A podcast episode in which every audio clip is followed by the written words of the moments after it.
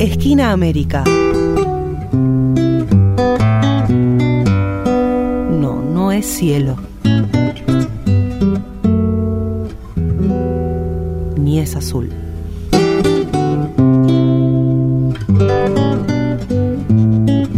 O inventamos o erramos.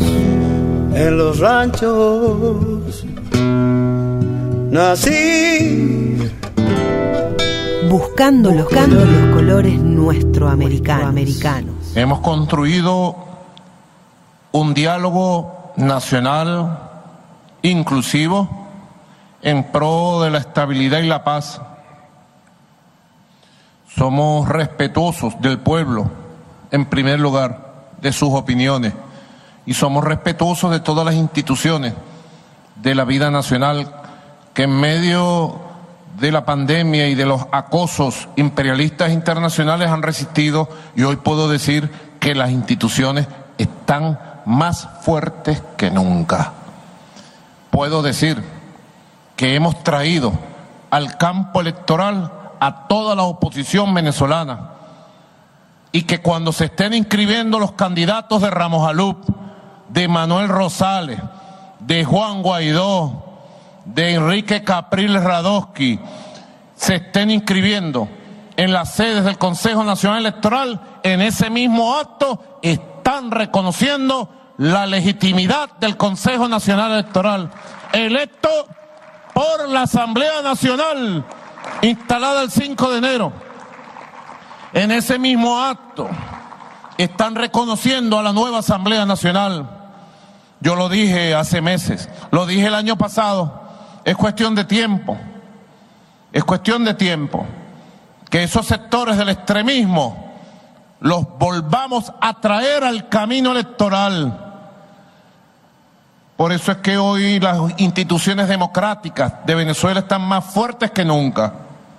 Estas elecciones que va a haber el 21 de noviembre son un triunfo total desde ya de la cultura política chavista, desde ya declaro que las elecciones del 21 de noviembre son un triunfo total de la cultura política, democrática, inclusiva del chavismo en el poder. Nunca más nadie podrá soñar con el, la toma del poder sin pasar previamente por las urnas electorales porque los problemas de los venezolanos, lo hemos dicho y lo ratificamos, lo resolvemos nosotros, entre nosotros, venezolanos y venezolanas. La soberanía popular se ha vuelto a imponer y va a obtener una gran victoria el 21 de noviembre. Se ha abierto un ciclo de estabilidad política que debe ser por lo menos hasta el 2030 este ciclo para culminar la era bicentenaria bolivariana con éxito para la patria en independencia, de pie y victoriosos, como lo soñó nuestro comandante Hugo Chávez Frías. Cada voto que se dé es una apuesta a la paz, al diálogo, a la reconciliación porque el chavismo es generoso. El chavismo tiene memoria y no olvida, pero el chavismo tiene capacidad para incluir, para abrazar, para perdonar y para avanzar en los grandes objetivos que tiene nuestro país como un todo.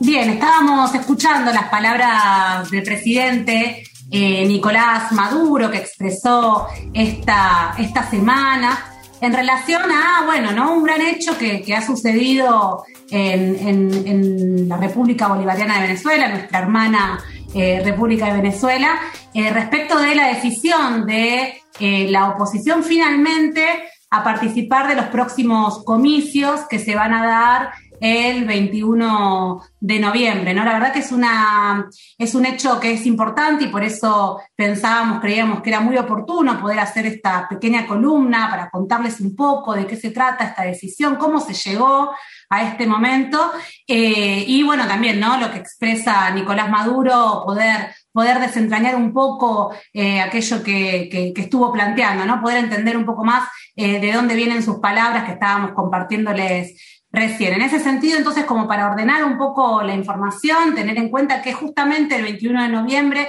se van a celebrar estas elecciones regionales para elegir 23 gobernadores, 335 alcaldes, consejos legislativos estadales y consejos municipales, ¿no? Eh, justamente a principios de mayo pasado se conformó el nuevo Consejo Electoral al que hacía mención el presidente Nicolás Maduro, eh, en donde se incluyó la designación de dos opositores y esto, digamos, bueno, fue eh, una parte, digamos, de las negociaciones que se lograron también para que la oposición se, se presente en estas elecciones. Justamente se aprobó la participación de 111 organizaciones con fines políticos, eh, digo, ¿no? Como para poder pensar en, la magnitud de lo que van a ser estas elecciones, todas las fuerzas políticas que van a estar participando.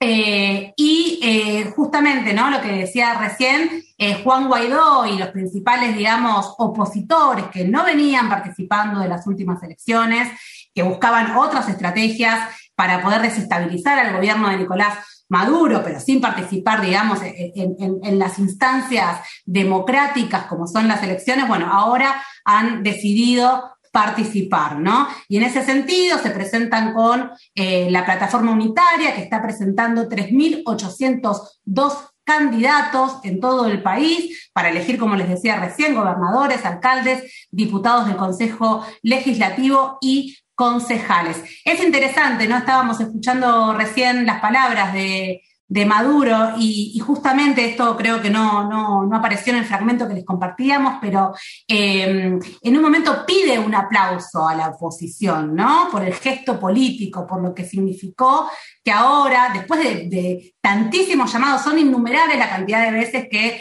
desde el gobierno se ha solicitado a la oposición que participen de las elecciones democráticas. Eh, y bueno, ahora como se logra, digamos, después de todo un proceso de negociación que ahora les vamos a comentar, finalmente se presentan y es, bueno, ¿no? Eh, eh, la llave, digamos, ¿no? El poder comenzar o poder dar inicio a un proceso de negociaciones y de estabilidad también para el país que tanto lo necesita también en ese sentido, ¿no? Y el gobierno entendiendo también esa necesidad, bueno, han, siempre eh, eh, invitado, convocado a participar eh, desde el lado de la oposición, de Guaidó, ¿no? Este, este autoproclamado presidente, reconocido internacionalmente como presidente de un país que no preside, estas ironías de la vida política internacional, no digo internacional porque tantos países le han reconocido a una persona un, cargo que no tiene y, le han dado beneficios en ese sentido. Eh, pero bueno, ¿no? Eh, realmente hoy, bueno, se logra, se logra esto y Maduro, digamos, con una gran madurez también política, eh, bueno, esto, ¿no? Pide, pide el aplauso al, al gesto político, plantea justamente que se reunió con todos los sectores para poder restablecer los vínculos y recuerda, ¿no? Muchos de ellos, dice en un momento, participaron de eh, las diferentes operaciones de desestabilización. No sé si recuerdan que lo hemos charlado aquí en Esquina América, la operación Gevión, eh, ¿no? Que, eh, perdón, em, que planteaba que em, em, intentaron, digamos, hacer una, una, incursión marítima el 3 de mayo del 2020, eh, en donde buscaban matar, ¿no? Atentar contra miembros del gobierno y matar al presidente, eh, y así un montón de otras instancias que hemos cubierto aquí, eh, las guarimbas, bueno, intentos de golpes de Estado, asesinatos, bueno, ¿no? todo, toda una, una, violencia, digamos, que desde la oposición han, han, sostenido durante todos estos años, porque lo que, lo que querían era sacar a Maduro del, gobierno eh, y bueno, ¿no? como finalmente no lo han logrado, eh, no solo, digamos, a partir de las instancias em, digamos, de desestabilización, desestabilización más violenta, eh, sino también desde los bloqueos económicos, ¿no? Todos estos acuerdos con Estados Unidos y con la Unión Europea, el oro que lo tiene Inglaterra, el oro de Venezuela, bueno, un montón de instancias que lo que buscaban era ahogar al país económicamente junto con la estrategia de la violencia. Bueno, sin embargo, y a pesar de todo, el gobierno de Nicolás Maduro, el gobierno chavista, continúa en el poder y hoy van a tener que ir por la vía democrática porque otra no les queda. Em, quizás una cosita también muy interesante para contar es que antes de que se abriera, digamos, este proceso electoral, de, bueno, de que se inscriban todas las fuerzas políticas, el partido de gobierno, eh, el Partido Socialista Unido de Venezuela, el PSV, celebró elecciones primarias que movilizó a más de 5 millones de personas, ¿no? Elecciones primarias, elecciones internas, eh, digo, como para que también tomemos en, cuenta, ¿no? Y podamos entender la magnitud de lo que implica el chavismo para Venezuela, ¿no? Un, gobierno, una opción política que, lejos está digamos, de caducar, ¿no? Que en realidad está muy viva, que tiene, digamos, a un pueblo que eh, sigue apoyándolo y eso se, muestra con esta movilización de 5 millones de personas para ir a votar y para participar de, quienes, de, la, decisión de quiénes van a estar eh, eh, representando sus intereses en estas elecciones próximas del 21 de noviembre. Eso es un hecho que también me parece que es importante tener en cuenta. Em, tener en cuenta que desde el 98, que asumió Chávez en su momento, eh, se han realizado 26 elecciones, ¿no? De las cuales perdón, se ha ganado 24. Eh, digo, no, no, si, si, si, hay algo que habla de la cultura chavista es la cultura democrática, la cultura de participar de elecciones, que como les decíamos recién, la oposición claramente que no quería, no quería participar de esa instancia hasta que, bueno, en este momento ha decidido eh, continuar por esa vía.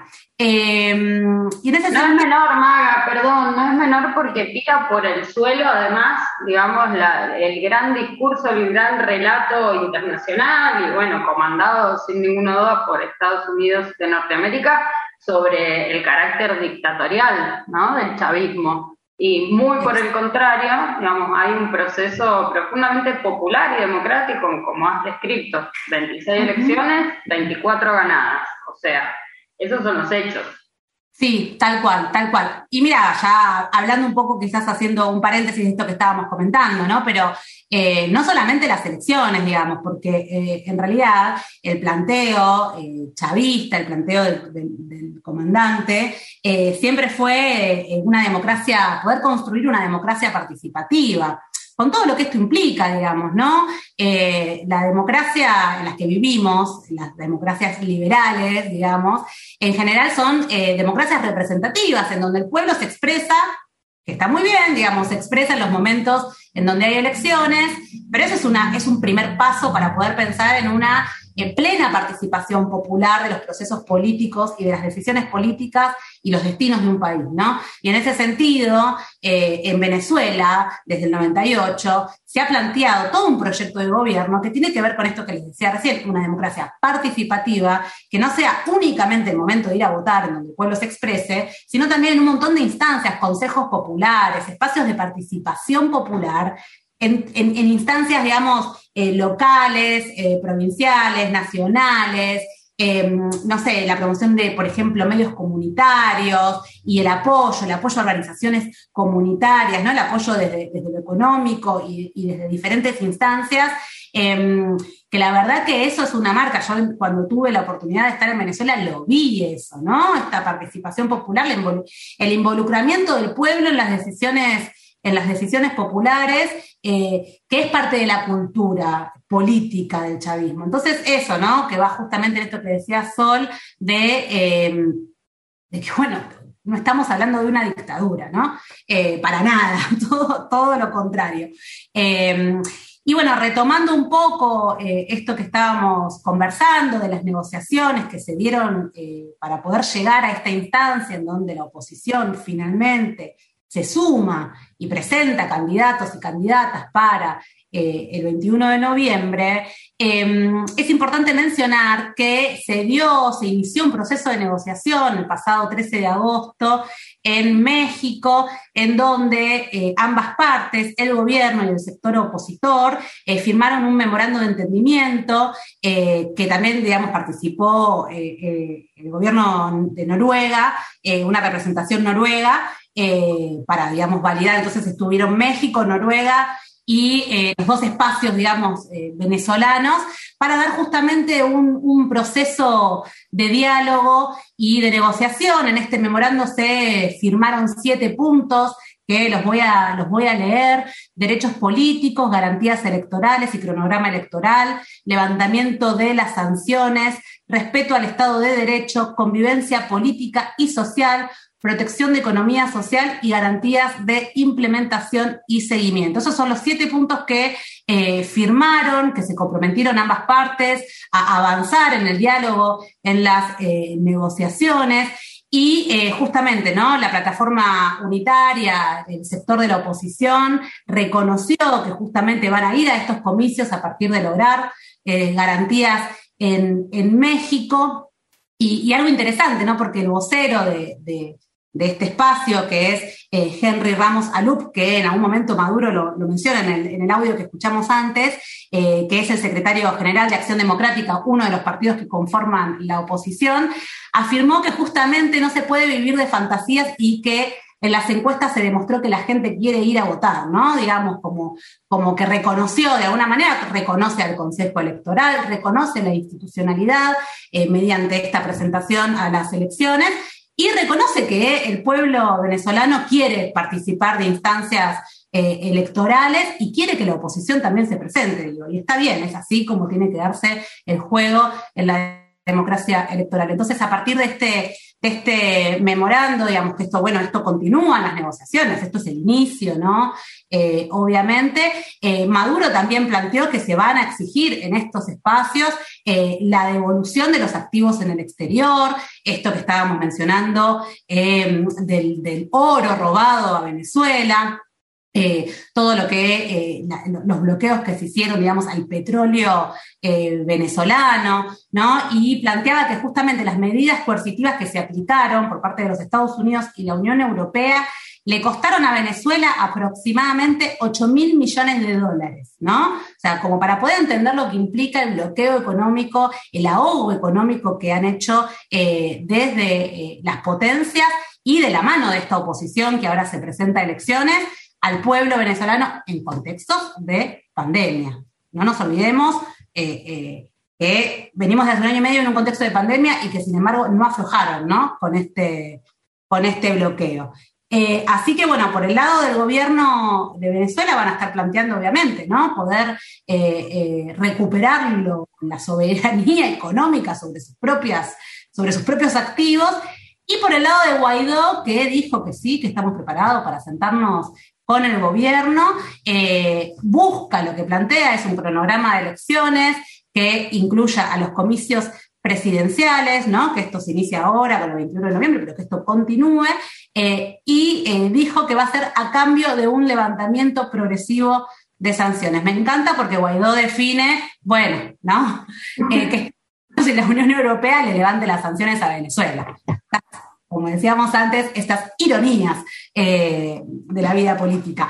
Pero bueno, eh, al menos digo, ¿no? Bueno, comienza Sol esta, esta negociación, comienzan estos, estos diálogos que parecen que van llegando, digamos, a, a una instancia de estabilidad, digamos, de avanzar hacia el diálogo social, hacia la paz social, eh, en, Venezuela, ¿no? Poder eh, em, terminar con estas instancias de violencia que ha sufrido eh, el gobierno de, Venezuela y estos embargos y demás, celebrándose las elecciones que se defina dentro de Venezuela finalmente quiénes van a estar en estos espacios, digamos, de, bueno, de representatividad política, ¿no? En, las gobernaciones y demás, eh, y que esto inicie un proceso que dure a largo, a largo aliento, digamos, para que eh, el, pueblo, el pueblo venezolano pueda finalmente eh, resurgir y poder acomodarse eh, también un poco económicamente que tanto, que tanto lo necesita y que por el bloqueo no está pudiendo, ¿no?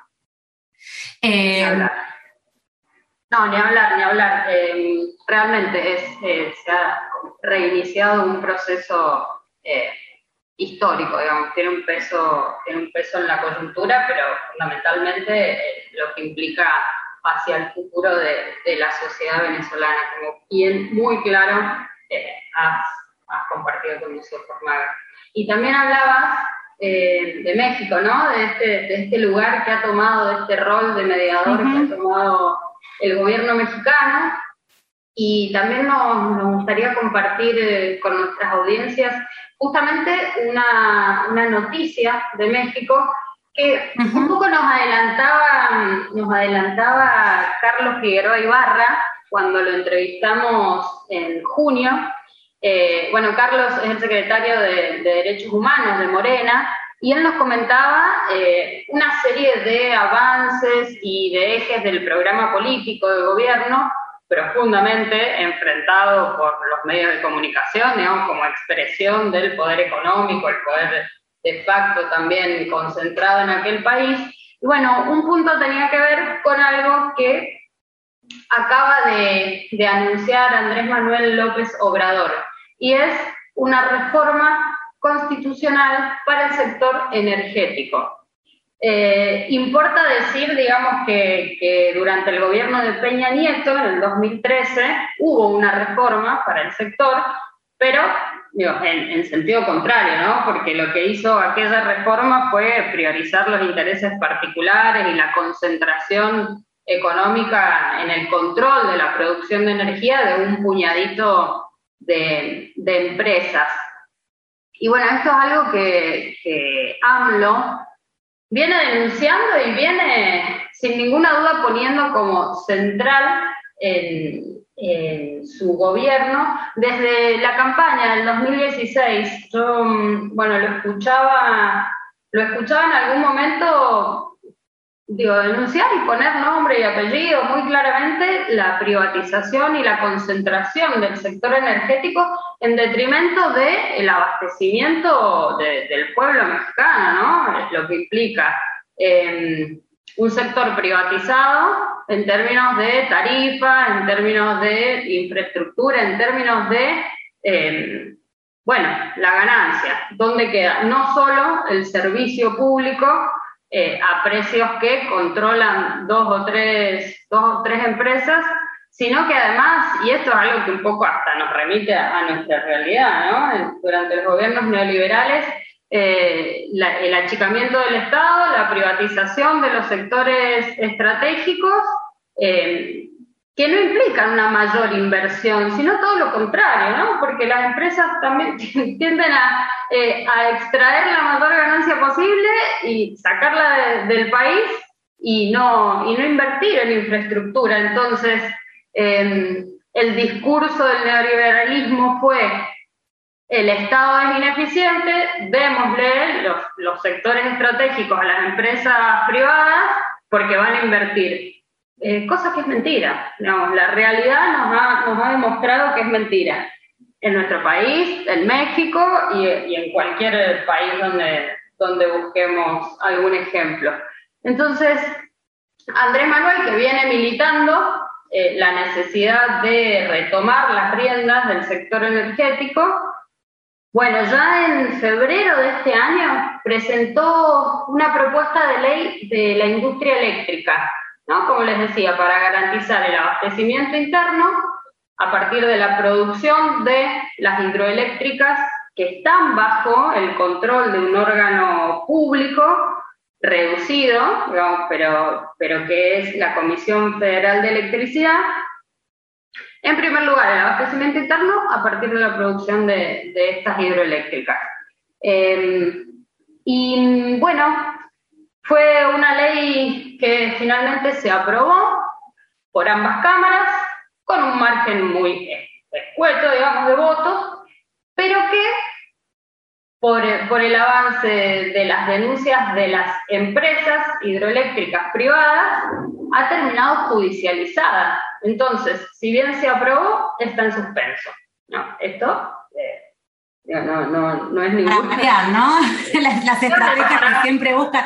Acá en Argentina tenemos un montón de ejemplos de eso, ¿no? Desde, desde, el Congreso se avanza en leyes importantísimas para el bienestar de nuestro pueblo y después, bueno, ¿no? Los sectores, los factores de poder que no están eh, privilegiados por estas decisiones, bueno, van, van a la justicia. Eh, Sin ninguna duda. No. es, cuento conocidísimo, pero les viene funcionando, evidentemente, porque digamos, hay una ley, hay una ley aprobada en favor de, los intereses populares y ahí está, judicializada y, frenada. Sin embargo, bueno, el gobierno de Morena eh, no se queda atrás, digamos, avanza y tiene claro cuál es el objetivo, cuál es la necesidad del pueblo y entonces ya en junio también em, aparecieron como importantes declaraciones de, de AMLO diciendo, nosotros vamos a ir por esta reforma, o sea, es un eje de nuestra campaña, pero es nuestra intención avanzar realmente. Entonces, judicialización de por medio, em, em, bueno, todas las operaciones mediáticas de por medio, todo lo que implica desde el, desde el poder económico. intentar frenar este programa de gobierno es algo a lo que le vienen haciendo frente, ¿no? Y entonces, ya finalmente, como les decíamos recién, em, el miércoles primero de septiembre, lo que hizo durante la presentación de su tercer informe de gobierno eh, fue el anuncio, el anuncio de que durante el mes de septiembre va a elevar al Congreso directamente el proyecto de reforma constitucional para revertir la privatización, la privatización del sector energético. Em, en aquel momento, digamos, como para observar también cuáles son los partidos y cuáles son las alianzas, los actores que se están moviendo y que están eh, posicionándose claramente a favor o en contra de esta reforma eh, en función de los intereses de los mexicanos y las mexicanas. Bueno, la ley eh, fue votada a favor, la ley que decíamos que está judicializada, fue votada a favor por Morena, por el Partido del Trabajo y por el Partido Encuentro Social. Y en contra se posicionaron el PAN, el Partido de Acción Nacional, el PRI, el Partido Revolucionario Institucional, el Movimiento Ciudadano, el Partido Revolucionario Democrático y el Partido Verde Ecologista. Me había olvidado de mencionarlo y, y también es importante, ¿no? Ponerle nombre y apellido de los actores políticos. Pero entonces, AMLO acaba de anunciar que este mes entra sí o sí al Congreso eh, la reforma constitucional. Lo cierto es que no, no hay mayoría propia en el Congreso, sino que va a ser necesario negociar sin ninguna duda. Y lo que busca esta reforma es eh, puntualmente que la Comisión Federal de Electricidad tenga el control del 54% de la producción de energía y que quede en manos privadas el 46%.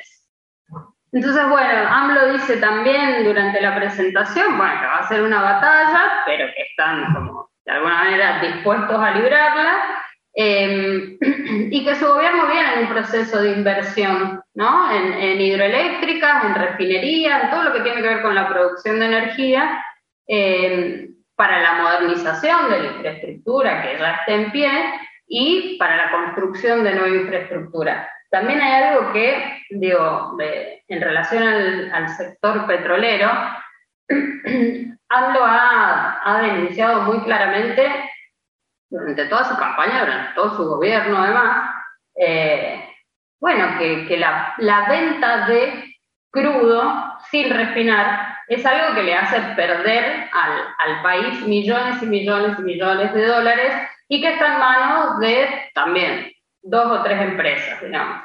Em, y hacía una, una, comparación con Estados Unidos, en un momento decía, bueno, Estados Unidos tiene más de 150 refinerías, nosotros tenemos cuatro, ahora hay seis, si no me equivoco, em, y es dinero que, drenamos por no, por no refinar nuestro combustible, y no solo es dinero que drenamos, sino que implica que, el petróleo, y que el combustible, perdón, la nafta, sea mucho más cara para nosotros cuando tenemos la capacidad de refinarla acá, de distribuirla acá a buen precio, de que además digo, tanto la energía hidroeléctrica como el petróleo eh, a, un precio sostenible, a un precio accesible, no solo para el consumo del trabajador y la trabajadora, sino de la industria mexicana, digamos, sea la base para eso, ¿no? Profundizar un modelo de producción nacional, profundizar un, modelo de trabajo nacional. Entonces, eso es un poco, eh, un poco mucho lo que está en juego, ¿no? La pelota parecería como que ya está en la cancha eh, y que es claro, es clara la consigna para Morena, para, para Andrés Manuel López Obrador, que un poco es, bueno, el pueblo, los intereses populares versus los intereses de las corporaciones transnacionales eh, y la soberanía energética para la producción y el trabajo de las y los mexicanos en un momento de profunda crisis, en un momento donde sin ninguna duda, eh, por la pandemia se ha venido a profundizar las desigualdades históricas y los problemas históricos, eh, pero también la oportunidad para que gobiernos progresistas, gobiernos y, gobernantes que representan los intereses populares, eh, de alguna manera ¿no? avancen, avancen en medidas fundamentales, avancen en medidas estructurales y al parecer el gobierno de AMLO está dispuesto a ello, así que nos parecía bueno poder charlarlo también acá.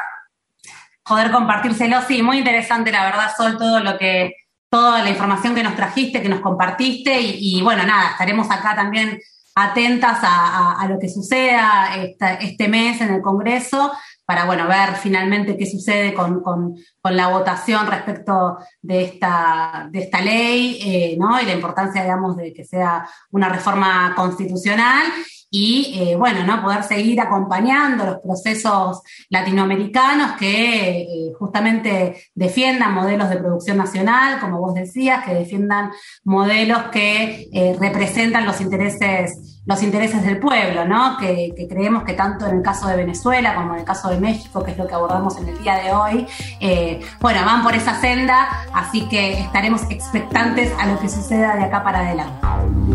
Esquina América punto de encuentro, donde los ríos tienen más de dos orillas.